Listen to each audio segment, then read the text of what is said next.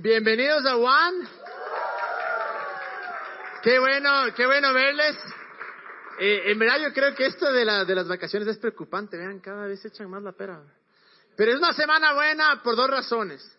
Uno, mañana bajo al Independiente y en verdad si es que hay algún parse aquí, en verdad vamos por, por Independiente. Y la segunda, porque Barcelona quedó campeón de la etapa. Ahí está mi pana, el Beto, el Leo.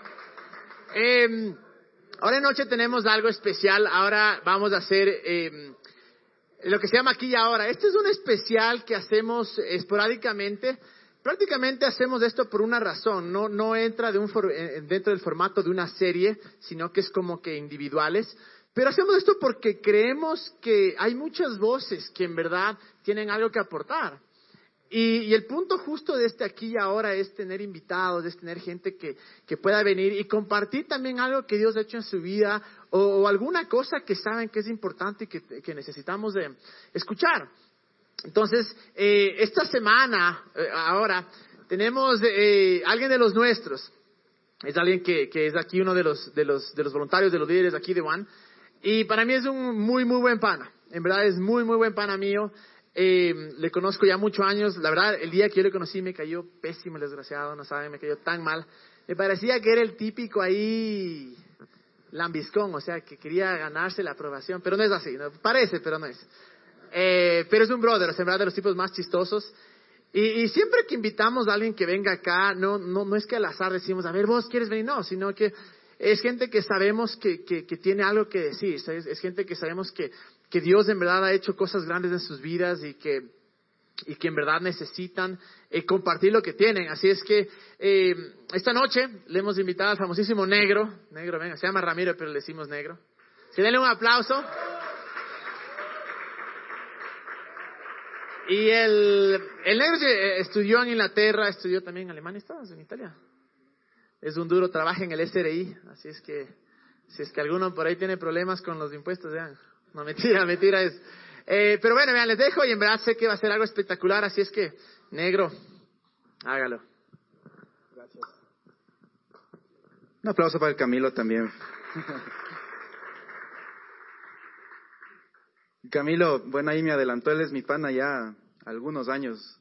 ¿Cuándo, ¿cuándo volviste de, de Tulsa, ve? ¿Dónde estás? ¿Qué año volviste? 2005.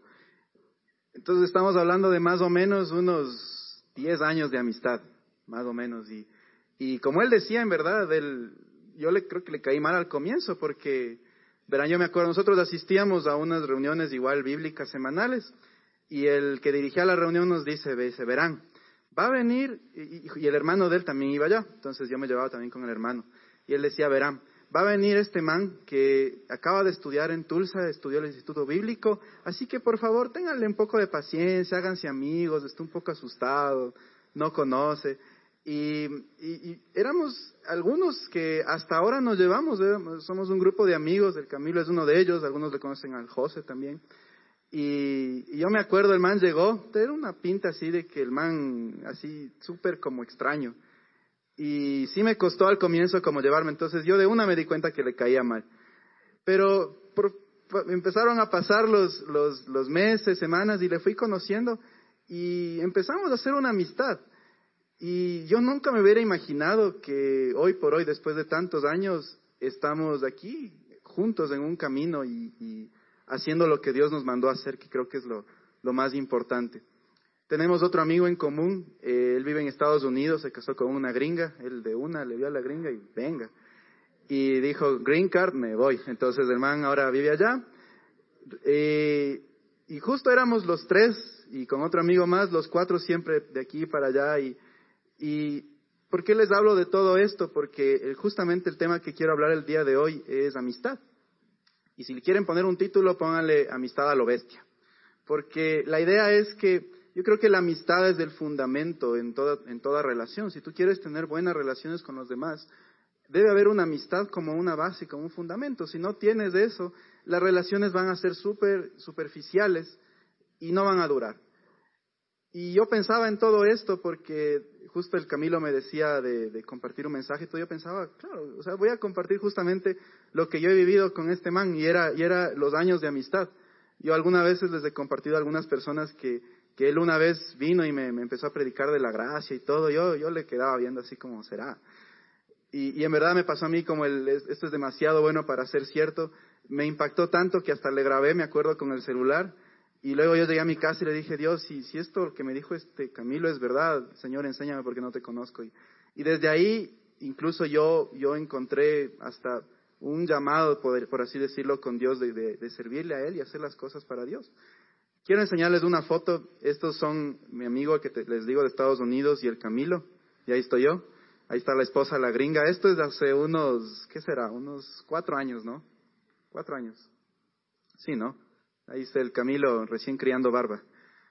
Yo no tenía nada. Medio gordito ahí. Pero la verdad es que esta no es de cuando él, yo le conocí. O sea, realmente no tengo una foto con él tan antigua. Yo andaba por ahí medio buscando. Pero pásale a la siguiente. Así le conocí al Camilo cuando, cuando él regresó a Ecuador. Vean esa criatura. Y bueno, entonces solo imagínense llegar y un sujeto así con esa pinta que te diga, oye, ¿qué más ve? Que ni sé qué, chuta, digo este man.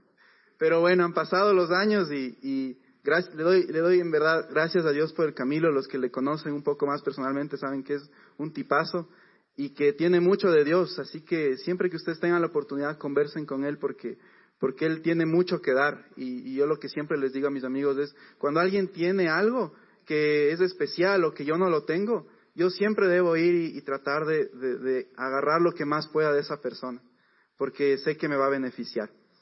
Así que bueno, yo quiero hablar de esto de la amistad y, pensando en todo esto tomé nuestro ejemplo más importante, nuestro ejemplo más importante de hablar de amistad es Jesús.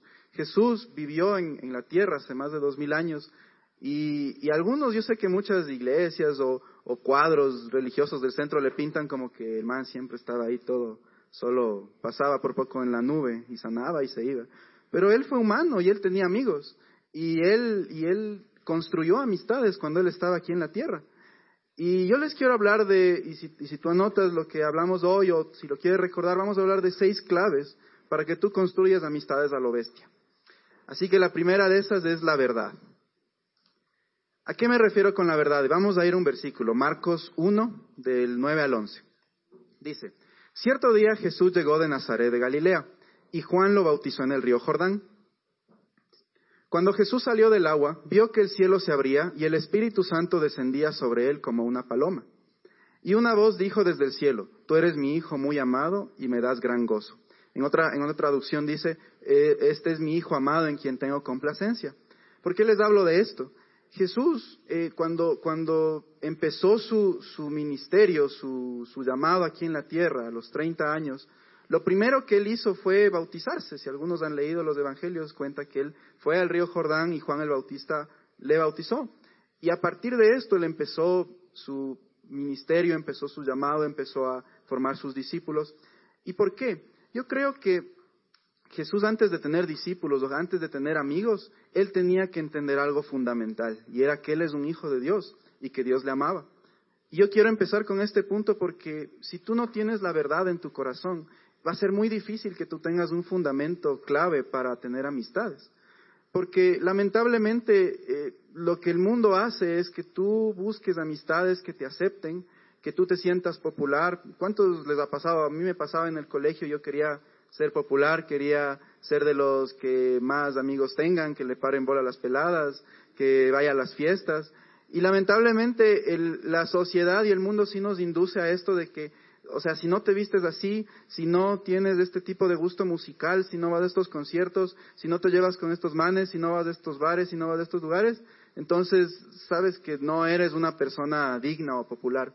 Pero cuando tú llegas a los pies de Jesús y tú entiendes que tu identidad no está basada en lo que haces, sino está basada en lo que Él ya hizo para ti, completamente tu fundamento va a cambiar. Porque entiendes que tu valor ya no viene de los demás, ya no viene de la aceptación que alguien más te dé, no viene de la aceptación que tu amigo te dé. He visto mucha gente que dice, ay, es que mis amigos no me aceptan, me quedan viendo mal, ya no voy a tener amigos. Y es muy común y, sobre todo, yo creo que a todos nos ha pasado alguna vez desde el colegio, la escuela, no sé, cuando hemos sido adolescentes, en que queríamos llevarnos con el grupo popular y este nos rechazó porque éramos ahí medio nerds. Yo era súper nerd en el colegio. Entonces yo, en verdad, si, si vieran unas fotos que de hace años, ¿cómo era yo? Pero bueno, entonces yo, yo les puedo decir de esto. Y, y Jesús entendía esto. Y entonces lo primero que él hizo es, es escuchar esta voz de su padre que le decía, tú eres mi hijo amado, en quien yo tengo complacencia. En otras palabras, Jesús estaba poniendo la base de saber que Dios le amaba y que, y que su identidad estaba basada en lo que Jesús había hecho por él. En, bueno, en este caso lo que su Padre había hecho por él, trasladaba a nuestra realidad lo que Jesús ha hecho por nosotros.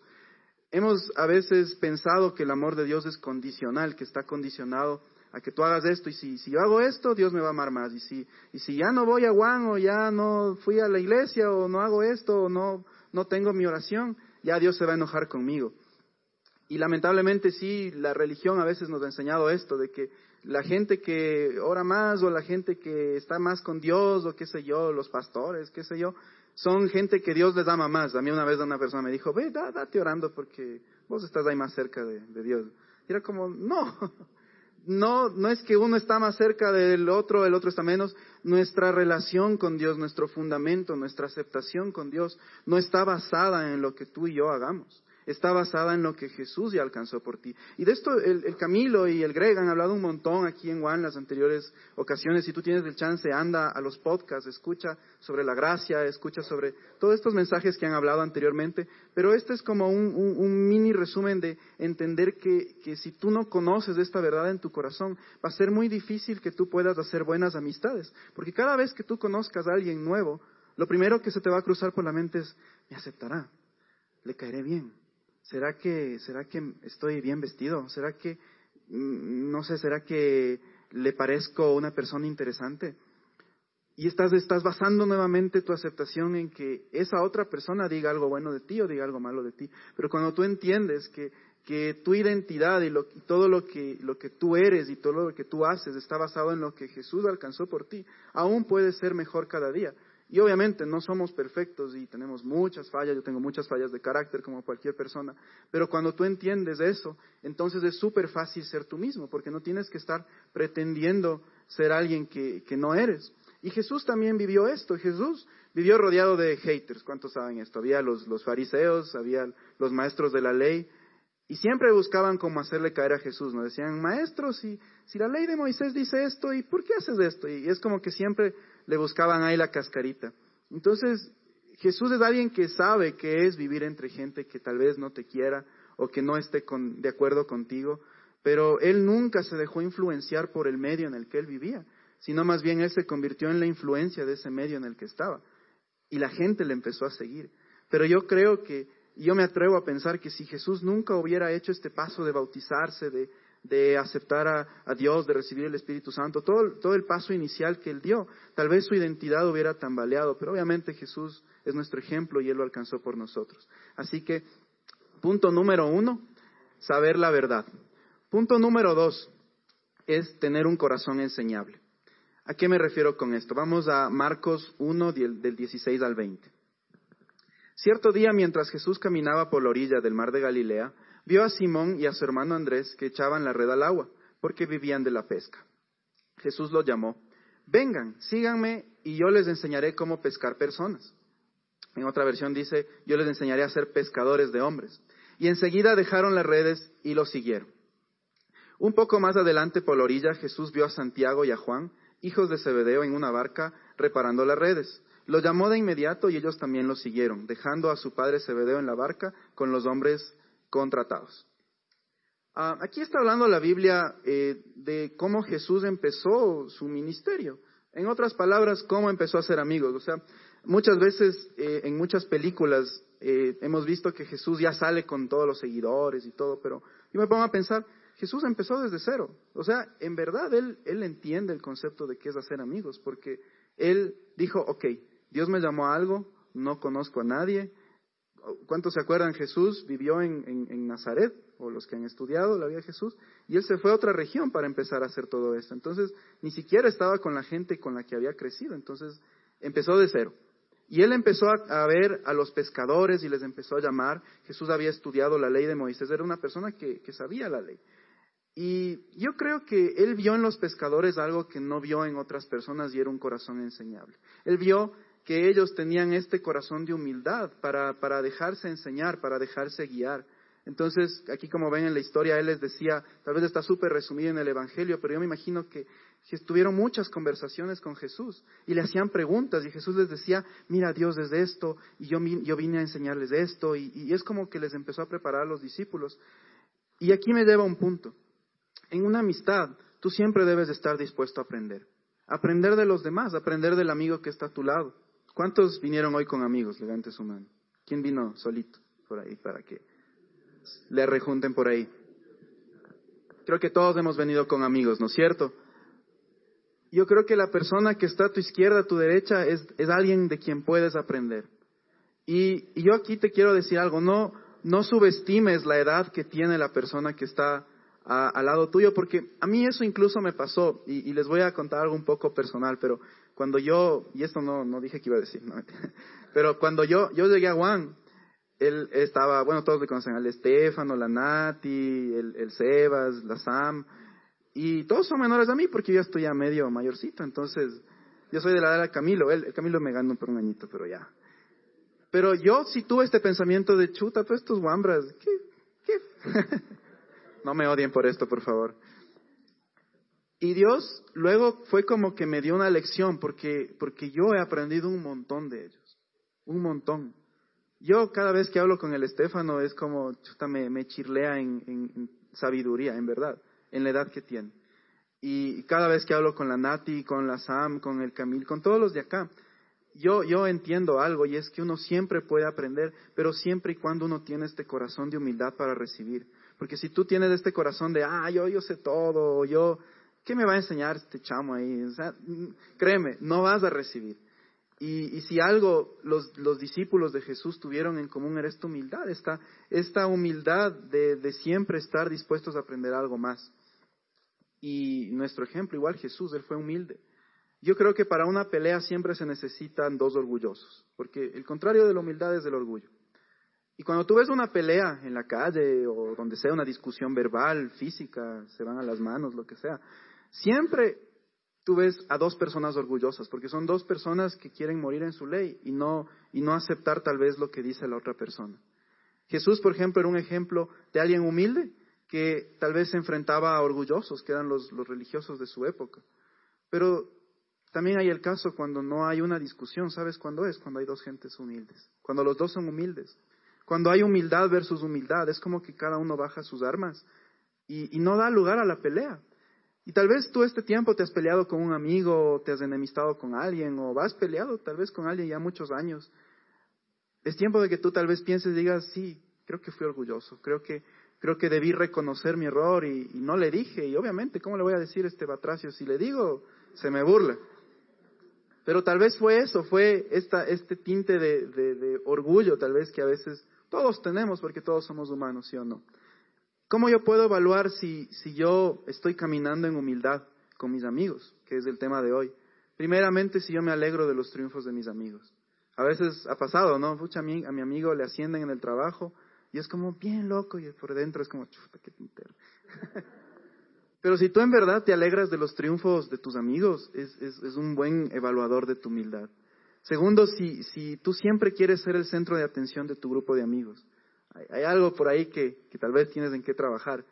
Hay mucha gente que, le gusta ser popular y, tal vez no tiene nada de malo en el sentido de que si tú tienes un talento, por ejemplo, de liderazgo y, quieres liderar en tu grupo de amigos o tienes iniciativa, está bien. Pero hay una delgada línea entre eso y siempre tratar de llamar la atención. Siempre es como, véanme a mí, yo soy el maestro del grupo, ¿ya? Entonces, eso también, por ejemplo. Otra, si es que tú siempre estás dispuesto a disculparte si es que algo has hecho mal.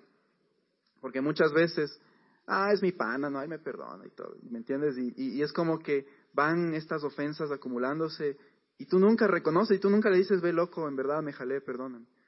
Entonces es una manera de evaluar si tú estás caminando en humildad, si tú, si tú te has jalado en algo o sabes que estás mal, acercarte a tu amigo y decirle, ve, amigo, amiga, las chicas igual, ve, discúlpame en esto, hice mal, perdón.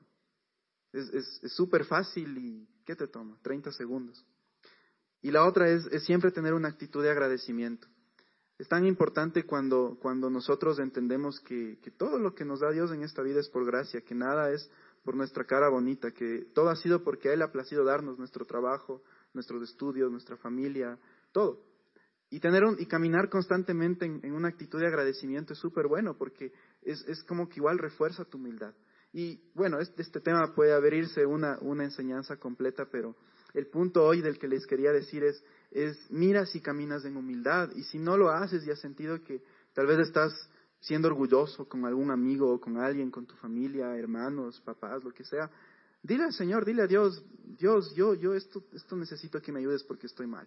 Y, Él lo va a hacer, porque de hecho, en Él todas las cosas ya están cumplidas, no es, que, no es que ese rato Él lo cambia, Él ya lo ha cambiado, lo único que tenemos que hacer es ir y recibir lo que Él ya ha hecho por nosotros. Siguiente punto, el tiempo. Vamos a ir a Marcos 1, 29 y al 31. Dice, después Jesús, entonces estábamos hablando de Jesús que, recibió la verdad, después Jesús ya, eh, ¿cómo es? Fue a ver a sus discípulos. Entonces estamos, ya, estamos avanzando como una línea del tiempo. Entonces en este punto ya Jesús hizo sus discípulos, ya tenía la confianza. Entonces mira lo que sucede. Dice, después Jesús salió de la sinagoga con Santiago y Juan y fueron a la casa de Simón y Andrés. Resulta que la suegra de Simón estaba enferma en cama con mucha fiebre. Se lo contaron a Jesús de inmediato. Él se acercó a la cama, la tomó de la mano y le ayudó a sentarse. Entonces la fiebre se fue y ella les preparó una comida. Quiero que se imaginen este escenario.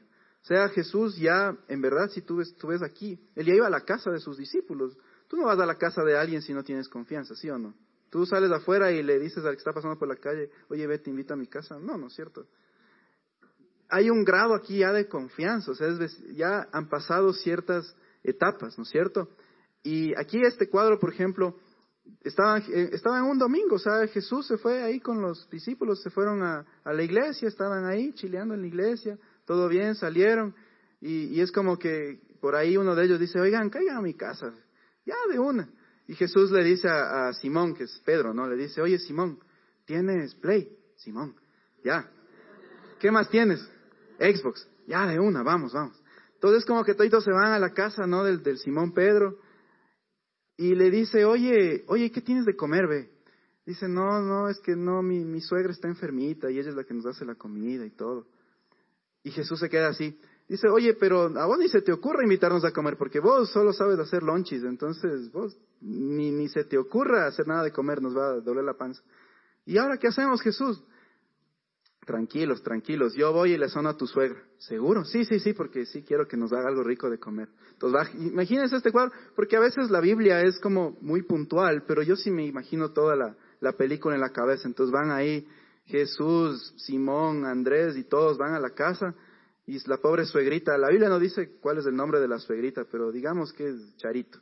Entonces van, sube Jesús a verle, ¿cómo está Charito? ¿Cómo le va? No, aquí mi hijito enfermita y todo dice, vea, Charito, aquí le voy a sanar, vea, porque necesitamos una comidita, usted hace súper rico.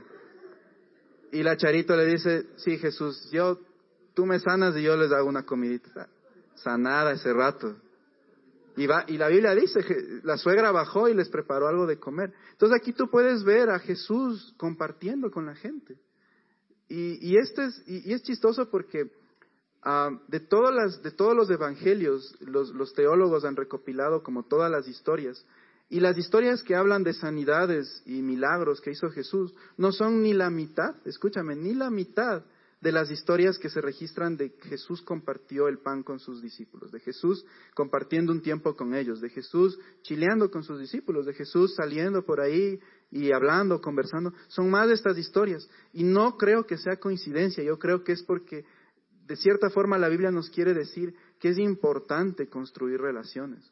No es, no es solamente de ir a ser un amigo, ya es mi amigo y se acabó. No, tienes que construir esa amistad, tienes que trabajar en esa amistad. ¿Qué implica construir una amistad? ¿Qué implica pasar tiempo con ellos?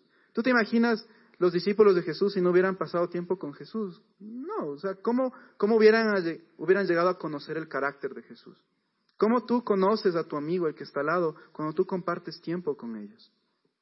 Y, a veces nosotros pasamos mucho tiempo, a veces compartiendo con, las masas, con la muchedumbre, Jesús también lo hacía. Ustedes, algunos han de haber escuchado la historia. Jesús alimentó a cinco mil personas un día, les dio de comer. Y Jesús pasaba con, con la muchedumbre, las masas. Y traducido al tiempo de hoy, ¿cuáles son las masas o la muchedumbre con la que muchas veces pasamos el tiempo? Facebook, las redes sociales, el WhatsApp, los grupos.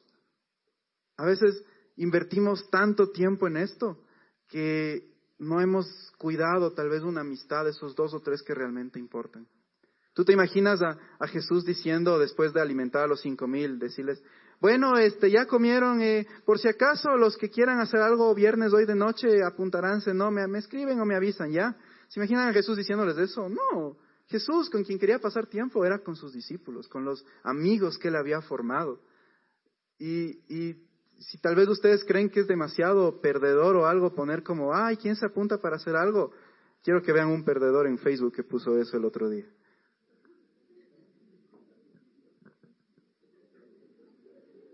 Y sé que suena súper chistoso, pero yo he visto gente que pone esto. Y, y sabes por qué es, y, y, yo quiero que pienses en esto, ¿sabes por qué sucede esto? Porque mucha gente quiere encontrar en la muchedumbre lo que no puede encontrar en sus dos o tres amigos de confianza. O tal vez sus amigos, los que, han puesto, los que Dios le ha puesto a su lado, no le satisfacen. Mucha gente yo he visto que incluso pone cosas como, ah, estoy hecho pedazos, así en Facebook, o sea, yo pasando ahí el Facebook y veo ahí fulanito, ay, estoy hecho pedazos, me siento a, morir. Y todos le comentan, oye, ¿qué te pasó? ¿Qué te pasó? Y ni siquiera les contestan, ¿no? Solo es para que le vean. Y si, y, si, y si tú has hecho eso, no, no te estoy atacando, discúlpame, no, no es contra ti. Creo que todos hemos caído alguna vez en esto.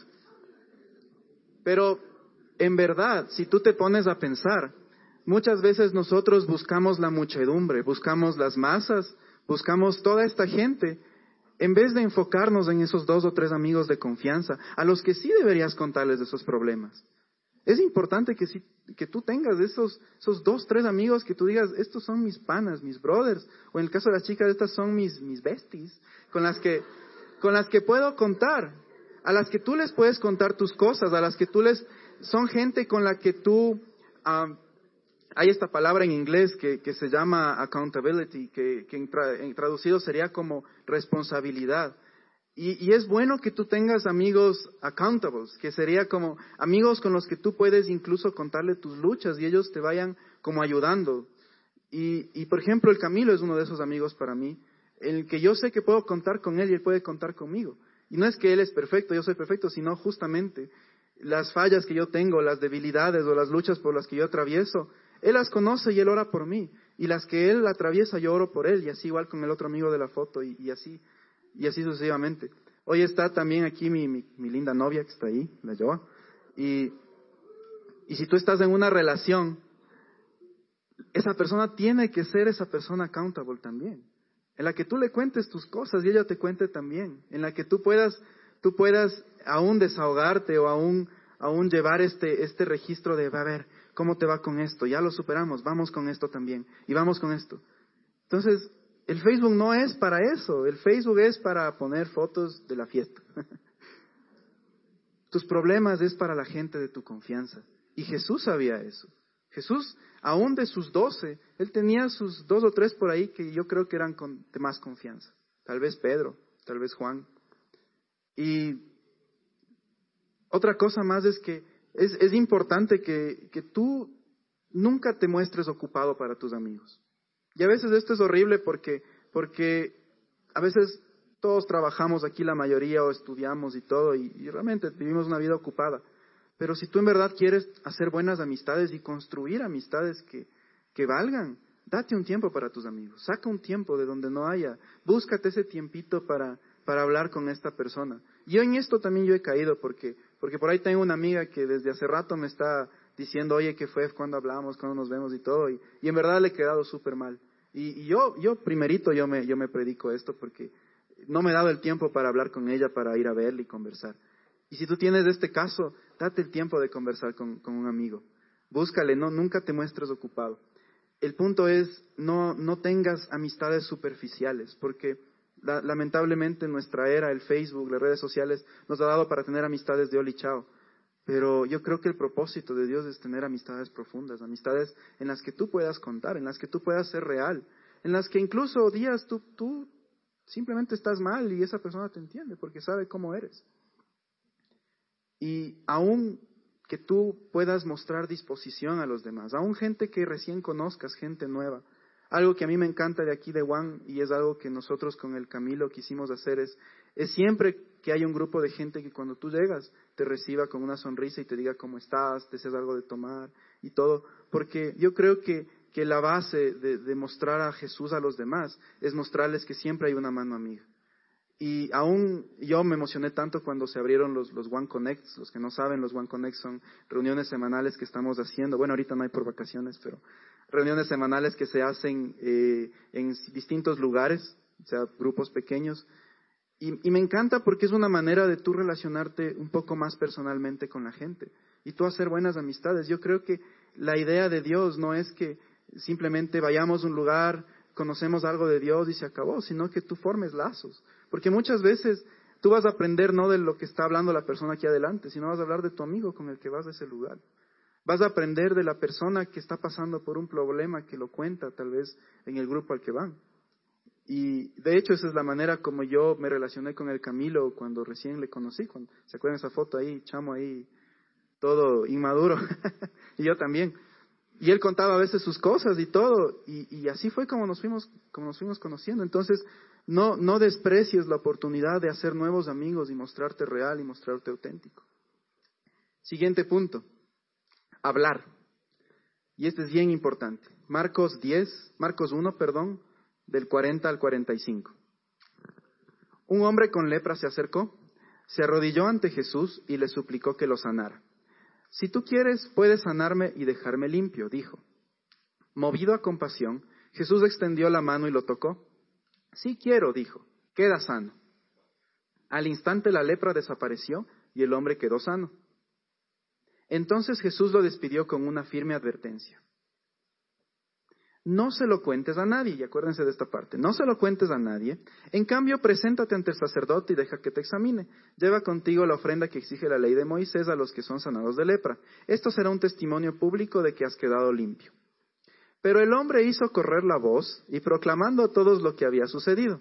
Como resultado, grandes multitudes pronto rodearon a Jesús, de modo que ya no pudo entrar abiertamente en ninguna ciudad. Tenía que quedarse en lugares en lugares, creo que hay algo más, ¿no? No, hasta ahí. Entonces, hablábamos de que Jesús conocía, para hacer un recap, Jesús conocía la verdad, Jesús tenía un corazón enseñable, buscaba amigos con corazones enseñables, les daba su tiempo de calidad, y habla el punto de hablar, ¿por qué? Porque imagínense nuevamente este cuadro, va Jesús, ahí este leproso, ahí una persona con lepra, Jesús le sana, y le dice, oye, lo que te acabo de sanar, no vayas y cuentes. Y, tenía una razón, no es porque Jesús ahí de cargoso para hecho el, hecho el interesante, no, era porque Jesús recién estaba comenzando su ministerio. Entonces quería como llevarlo todo perfil bajo recién. Y le dice, no contarás. Sí, sí, Jesús, tranquilo, tranquilo, no, no va. Pero verás, sí, sí, no, tranquilo, tranquilo, ve. No voy a contar. Y adivinen qué hace el leproso. Va el leproso, ¿no? Donde los, los que ya le conocían que era leproso y se acerca, hola, y todo, no, no, no, leproso, no, tranquilos, dice tranquilos, vean, vean, vean, vean, ya, sano, sano, toque, toque, vea, toque mi dedo, ya no se cae. Entonces este leproso Shunsho, lo primero que hace es ir y contar a toditos que Jesús le había sanado. Lo primero que Jesús le dice que haga, este man, que no haga, este man va y hace. ¿Y por qué les hablo de este punto? Porque ¿A cuántos no nos ha pasado, a ver, sí o no, que tenemos un amigo o amiga y le decimos, oye, te cuento esto pero en cortos, pero que no salga de nosotros, ¿ya? Simón, Simón, no, no, de ley, de ley, de ley. Aquí que... Y esa persona también va por ahí y le cuenta, oye, ni sabes lo que me contó fulanito, pero, oye, pero que quede entre los dos, ¿ya? O sea, verás, no, tranquilo, tranquilo, no. Y de repente se fue regando por todo el auditorio de Juan. ¿Y a cuántos les ha pasado esto, sí o no? Alguien dijo, no, no, no voy a contar. Y a la vuelta de la esquina ya han estado Ya han estado hablando de eso. ¿Por qué? Porque se volvió un chisme. Entonces es tan importante en nuestras amistades cuidar lo que hablamos. Es tan importante cuidar que lo que alguien más te cuente no se convierta en un chisme. Y muchas veces no lo hacemos de malicia, muchas veces solo lo hacemos por, por solamente ayudar o solamente que alguien más, qué sé yo, ore por la persona. Esa es la típica. Cuéntame, voy a orar por él. Pero no, o sea, yo creo que en verdad yo creo que en verdad aquí tienes que aplicar, y, me gusta esto, yo vi el otro día en redes sociales, ven que sí sirven las redes sociales, el otro día vi en redes sociales que decía los tres filtros de Sócrates para ver si un chisme es chisme. Y el primer filtro es, lo que me vas a decir es la verdad. Si, ni siquiera el que me va a contar sabe si es verdad, sino que le contaron, no pasó el filtro. Segundo filtro, ¿es bueno lo que me vas a contar de esa persona? Tal vez no es bueno, no es muy bueno, es, ni sabes este man con quién se amarró, con esa man que está Así. Y tercer filtro, ¿es necesario que yo lo sepa? Muchas veces no. De hecho, la mayor parte del tiempo no es necesario que yo lo sepa. Entonces, muchas veces, cuando te vienen a contar cosas así, es mejor callar, que mejor decir, ve, X. ¿Me cachas? Entonces, mira lo que, mira lo que dicen en Eclesiastés 3.1, y este me encanta a mí. Dice, hay una temporada para todo. En otra traducción dice, hay un tiempo para todo. Un tiempo para cada actividad bajo el cielo un tiempo para rasgar y un tiempo para remendar, un tiempo para callar y un tiempo para hablar. Y, la Biblia es súper sabia en esta parte porque dice, hay tiempos para todo, hay tiempos donde tienes que hablar y hay tiempos donde tienes que callar. Hablando de nuestras amistades, cuando tú escuches un, algo que, un chisme que está, qué sé yo, no, no te hablo solo de aquí, no, obviamente, te hablo de tu trabajo, de tu universidad, de donde tú estés. Si tú oyes algo que está por ahí, un chisme rondando, por ahí, no sé, oye, la María está embarazada. Si tú oyes un chisme por ahí, es tiempo de callar. Créeme, es tiempo de que tú, si, si eso pasa por ti, tú seas como así, como ir llover. Pasó. Tú no seas parte de eso. Pero también hay tiempos para hablar.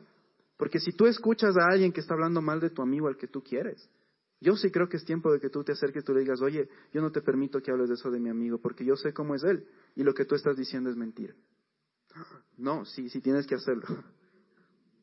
Muchas veces nosotros vamos a defender a nuestros amigos porque les queremos, ¿no es cierto? Guardar las espaldas de nuestros amigos. Muchas veces yo lo he tenido que hacer. Y muchas veces gente ha hablado mal de mí y mis amigos lo han hecho. Porque es importante justamente el, el hablar cuando haya que hablar, pero callar cuando haya que callar. Mira lo que dice Efesios 4:29.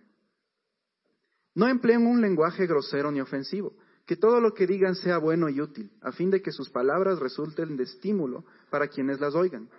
En otras palabras, aquí te dice el apóstol Pablo, que es el que escribió esto, si vas a hablar algo bueno de alguien, mejor di, no, si vas a hablar algo de alguien, que sea algo bueno, que sea para estimularle, que sea para levantarle. Y, aquí yo quiero hablar del bullying, porque en nuestra era ahora es tan de moda el, tal, famoso bullying, hasta de chiste, ¿no es cierto? Ay, ya me hizo bullying. Y, es porque en verdad, y sobre todo los ecuatorianos, somos especialistas en poner apodos a los demás. Y yo caigo en esta categoría, no es que yo soy un santito, yo también soy molestoso, yo también a veces les molesto full. Y, tenemos un amigo, por ejemplo, que le decimos igual negrito. Y el negrito esto, negrito el otro, negrito el otro. Y, y, mi novia siempre me dice como, ya no le molesten, o sea, en verdad, ya, ya, cálmate. Y, y, a veces es chistoso, pero tal vez te ha pasado y sí llega un punto y es una línea súper delgada en donde tú de la molestada ya pasa la ofensa. Y tú le puedes herir a esa persona. Entonces muchas veces, es que, y aquí nos encanta, ¿no? Que el gordo, que el cuatro que, que la flaca, que la patucha, que esta, que el otro, que negro feo.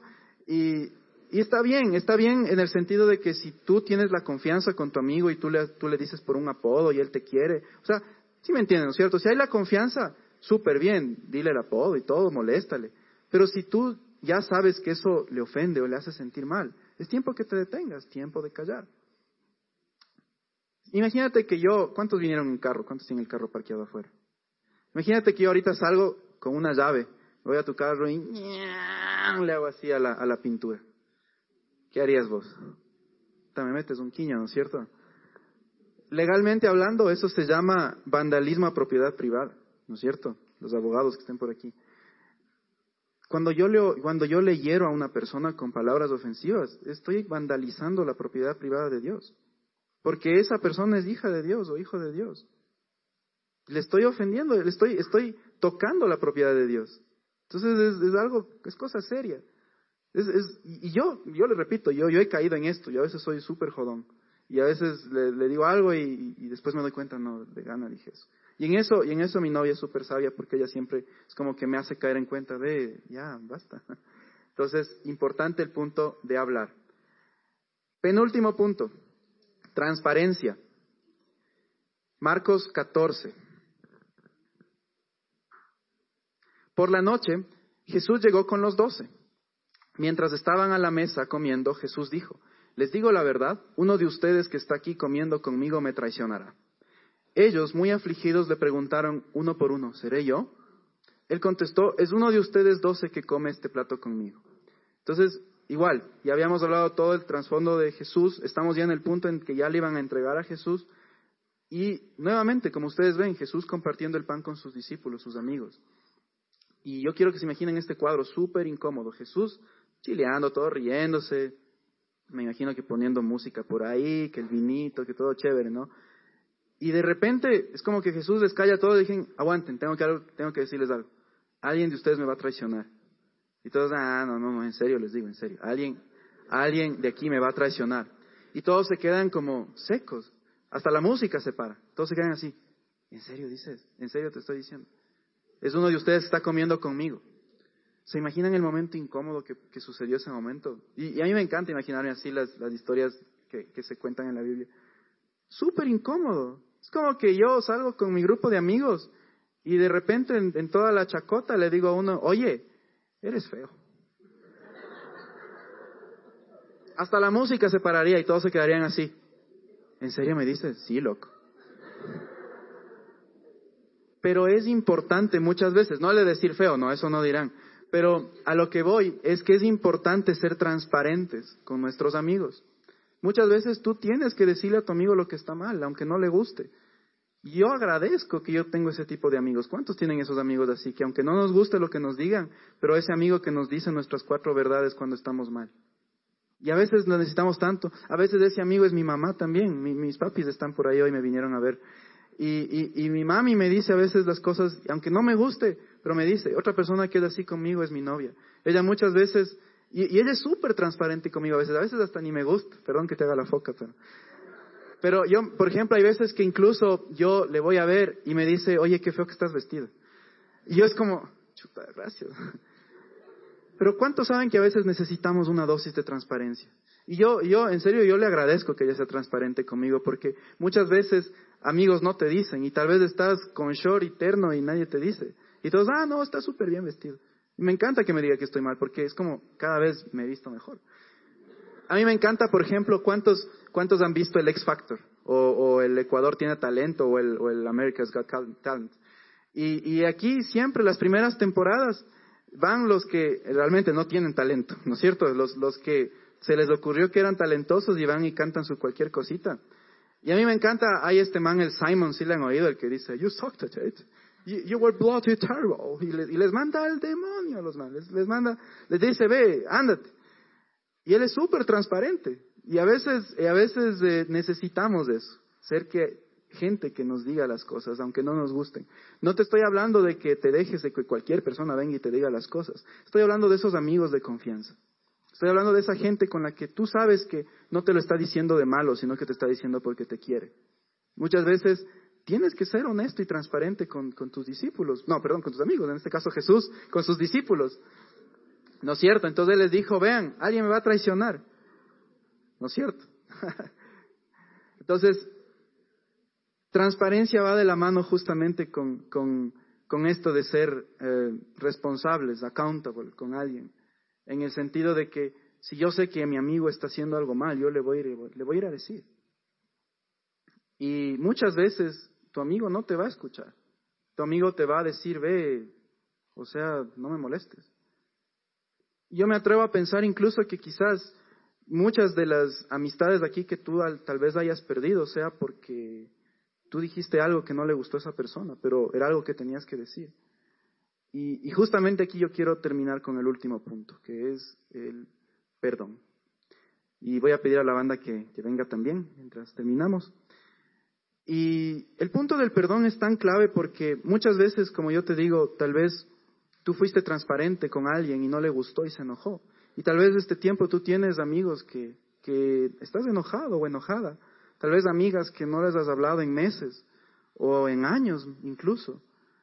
Y yo creo que sí es importante el perdón. ¿Qué, qué, qué implica esto del perdón?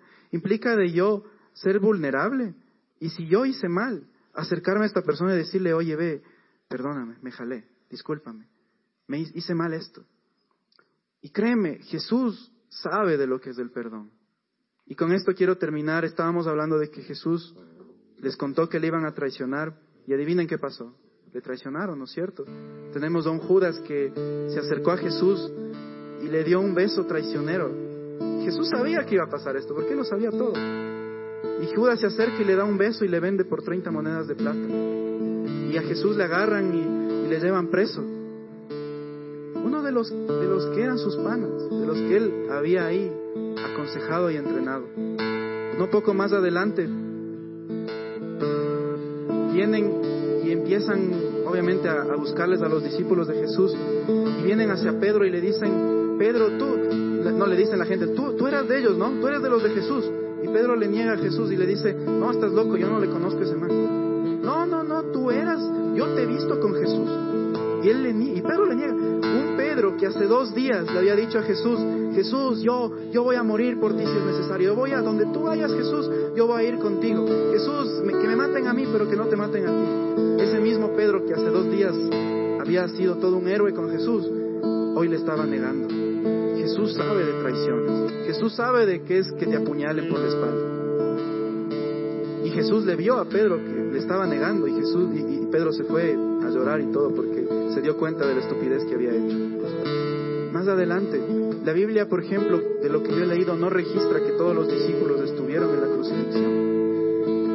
Yo creo que estuvieron solo algunos, porque obviamente los discípulos estaban asustados y, y tenían miedo de que les cojan presos. Entonces, en la crucifixión estuvo María, su madre, estuvo creo que Juan, por ahí Pedro medio escondido, pero de los otros no hay registro. Yo estoy seguro que no estuvieron ahí. ¿Tú te imaginas a Jesús arrestado, crucificado, y que ni siquiera esté la gente con la que tú compartiste ahí para apoyarte? Es triste y me atrevo a decirlo, pero Jesús murió solo, un poco solo. No estuvo la gente ahí con él. Entonces créeme, Jesús sabe de lo que es que a ti, te hieran, que a ti te fallen, que a ti te traicionen, que te apuñalen la espalda. Y si tú tal vez has pasado por esto, tal vez tú este tiempo justamente alguien te traicionó, alguien habló mal de ti, o alguien, alguien te hizo algo mal, o tal vez tú se lo hiciste a alguien más. Es tiempo de que tú le perdones, es tiempo de que tú tomes la decisión de perdonar. El perdón no es un sentimiento, porque muchas veces tú no vas a sentir perdonar a esa persona. O sea, yo nunca voy a sentir perdonar a alguien que habló mal de mí, yo quiero meterle un puñete. Pero yo tomo la decisión de perdonar. No por él, pero por mí, por yo liberar mi alma, por yo quitarme ese peso de encima. Y a mí me encanta porque Jesús, aún después de todo lo que le hicieron sus discípulos, los más cercanos a él, y toda la gente que él había predicado, él dijo, Padre, perdónalos porque no saben lo que hacen. Me encanta. Siempre tengo esta imagen de la... ¿Cuántos han visto la pasión de Cristo? Me encanta esta, esta imagen, Jesús cargando la cruz, todo el mundo insultándole, escupiéndole, mandándole a dónde. Y él se acuerda que hace tan solo ocho días la misma gente en el mismo lugar le estaba recibiendo con palmas. Y tal vez tú has tenido amigos que en un tiempo te ponían en un pedestal, te querían y hoy hablan pestes de ti. Es tiempo de perdonar, es tiempo de que les perdones. Porque tal vez esa persona nunca va a cambiar, pero si tú sigues, sigues llevando ese peso en tu alma, en tu corazón, de que, ah, este man, ¿cómo, cómo puede ser así conmigo? Créeme que es, es, es tu salud emocional la que está en juego. Y si tal vez tú dices, no, es que no tengo las fuerzas para perdonar, pídele a Dios, pídele a Jesús porque Él es nuestro ejemplo, porque Él pasó por esto, porque Él sabe de lo que se trata. Dile Jesús, ayúdame a perdonar a tal persona, ayúdame a acercarme nuevamente a este amigo. Tal vez este tiempo, uh, tal vez tú te has alejado de amistades porque, no sé, por A o B razón. Tal vez es tiempo de que retomes esa amistad. Tal vez es tiempo de que ese amigo esté aquí, que tal vez no está acá. Y tal vez eres tú quien debe traerlo y decirle, oye, empecemos de Vamos a empezar de cero. Pero es que acuérdate lo que pasó. No importa. Yo te perdono y tú perdóname a mí. Empecemos de cero. Y créeme que mantener amistades es la base, es la base de cualquier cosa en la vida. Y la más importante, tu amistad con Dios. Y con esto quiero terminar antes de, empezar a la, la adoración. Y, y quiero pedirles que por favor todos, todos se pongan de pie.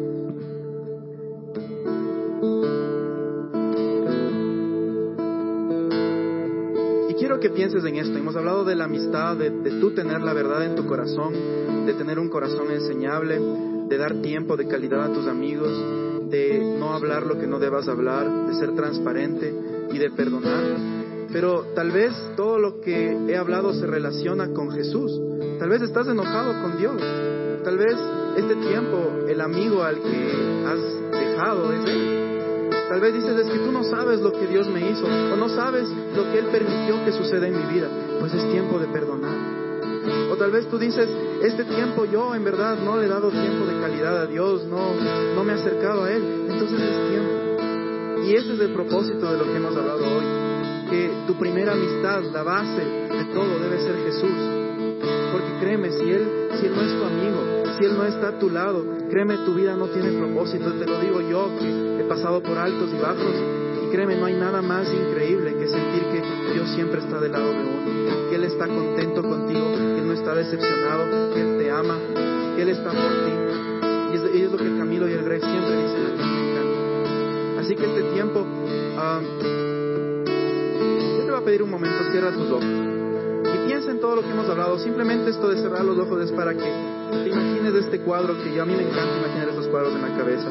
Tal vez tú este tiempo dices, Señor Jesús, yo realmente no, no, no, no, no he estado caminando bien contigo, tal vez me he alejado. Hoy, hoy quiero, hoy quiero retomar esta amistad contigo, porque sé que lo más importante es tener esta amistad. O tal vez hoy vienes por primera vez y dices, yo no entiendo esto desde que Dios me ama y todo. Pues sí, déjame decirte, Dios te ama y Dios está por ti y para ti. Tal vez tu primer paso hoy es decirle, Dios, yo te he conocido por la religión, por esto, pero nunca te he conocido como un Dios que me ame. Nunca he conocido un Dios que quiera ser mi amigo. Yo quiero ser tu amigo hoy. Y si ese eres tú, yo te pido que en este tiempo que vamos a adorar, que vamos a cantar, simplemente tú le cantes de tu corazón con este deseo de que Él entre en tu corazón, en tu vida, y Él, y él sea este amigo real. O si este tiempo de la adoración tú dices, necesito perdonar a tal persona, a tal amigo corazón a Dios y deja que Él toque tu corazón